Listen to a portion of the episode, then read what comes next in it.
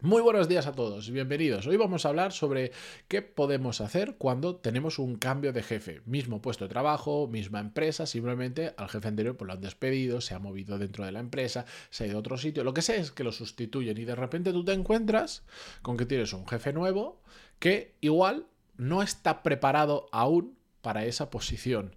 Y eso genera una serie de tensiones que vamos a ver cómo las podemos resolver hoy. Episodio 1408. Yo soy Matías Pantaloni y esto es Desarrollo Profesional, el podcast donde hablamos sobre todas las técnicas, habilidades, estrategias y trucos necesarios para mejorar cada día en nuestro trabajo. Este episodio viene inspirado por un email que me envió un oyente del podcast esta misma semana, creo que era. Le dije, te voy a contestar en el podcast y así más gente puede aprovecharse de la respuesta y además así también me permite a mí explayarme un poco más. Os leo el email y a partir de ahí tiramos. Dice así, hola Matías, soy bueno, una persona anónima. Tengo una pregunta para ti. Mi jefa, que acaba de entrar en la empresa, está muy perdida en el trabajo. Trato de ayudarla, pero no deja de preguntarme cómo cambiaría este proceso o aquello, o cómo lo mejoraría. La cuestión es que si todas las ideas las pongo yo, en mi opinión debería estar yo en el puesto, o al menos que me paguen su sueldo, que es mucho más que el mío. Ella dice que somos un equipo, pero lo veo un poco descompensado. ¿No crees? ¿Qué crees que debería hacer? Un abrazo. Por contestar muy rápido, muy, muy, muy, muy, muy rápido a la pregunta, a, esto de qué crees que debería hacer en esta situación, para mí es muy fácil.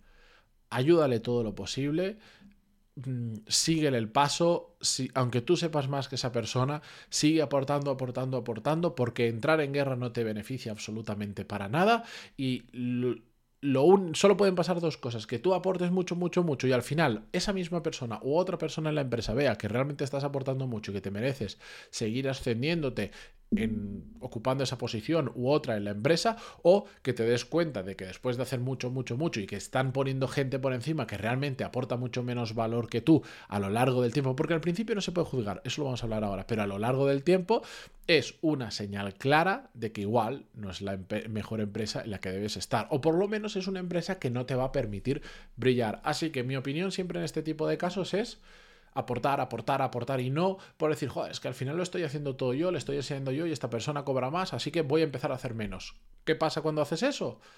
Dejas de aportar, tu rendimiento baja, se ve, se nota y por lo tanto ya seguro, seguro, seguro que no van a darte nunca una oportunidad y que todo va a ir a peor. Eso clarísimo. Así que la mejor opción, aunque a veces es un poco contraintuitivo, porque dices, si yo estoy haciendo mucho más que la otra persona, es seguir aportando y dándole, y dándole, dándole fuerte, ¿vale?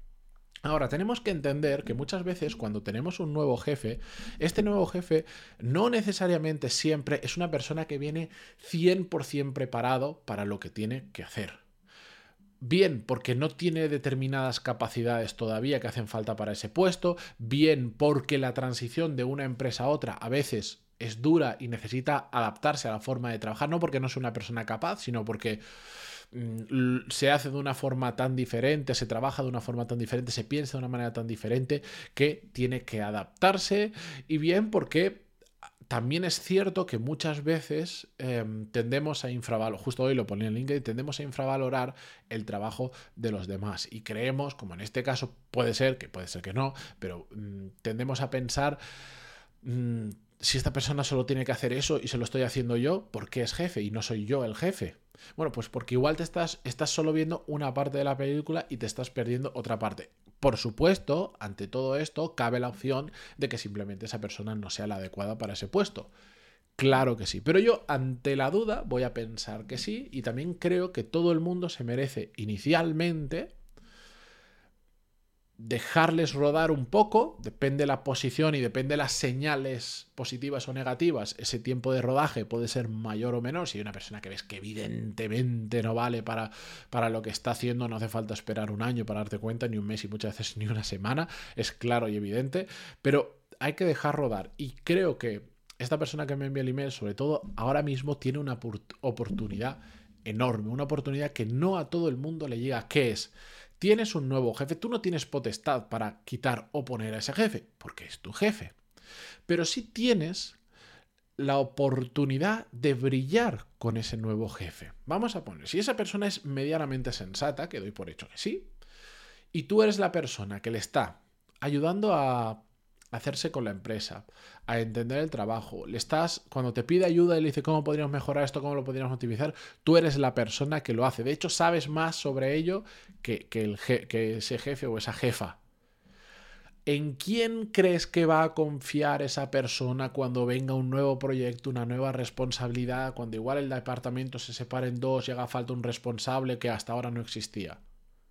La probabilidad de que seas tú, porque le has estado aportando mucho valor, porque ha sido de la manita de esa persona, pero eh, dicho de buena forma, vas a ser tú o tienes mucha posibilidad de que seas tú porque le has estado aportando mucho. En cambio, la persona que ante esa misma situación dice, pero si eh, es el jefe el que tendría que saber hacer esto, ¿por qué lo tengo que hacer yo? Ya que lo haga él. Y mira para otro lado, en el momento en que llegue esa misma oportunidad, probablemente el jefe va a tirar siempre de las personas que más le hayan ayudado y que más le han demostrado que pueden aportar mucho valor en los diferentes procesos, en el trabajo, en lo que sea.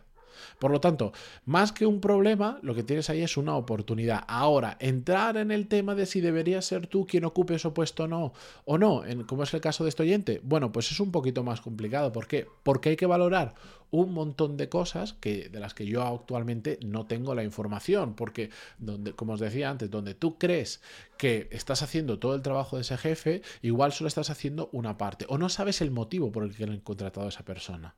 Igual no le han contratado por esa capacidad de mejora de procesos que tú tienes, o de hacer las cosas en determinada manera, o cambiar procesos, lo que sea. Igual no le han contratado por eso. Se da por hecho que eso lo va a terminar haciendo con su equipo, que tú eres parte de su equipo. Y le han contratado pues porque viene un reto por delante que hay que contratar a mucha gente y es especialmente bueno eh, haciendo hiring.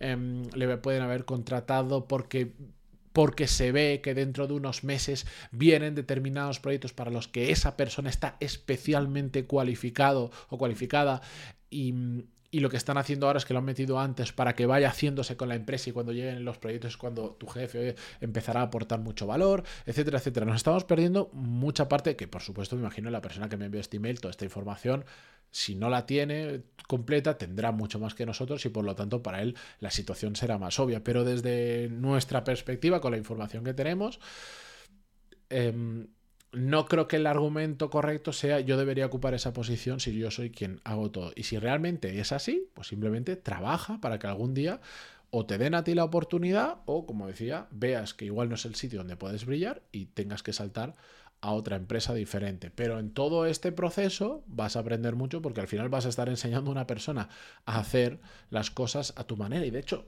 ahora que lo pienso así en directo, también es una oportunidad genial para corregir defectos que tenía tu anterior jefe. Es decir, si tú hay determinadas cosas que, que, antes se hacían mal y ahora viene alguien nuevo y te está diciendo, oye, ¿esto cómo lo podríamos hacer mejor?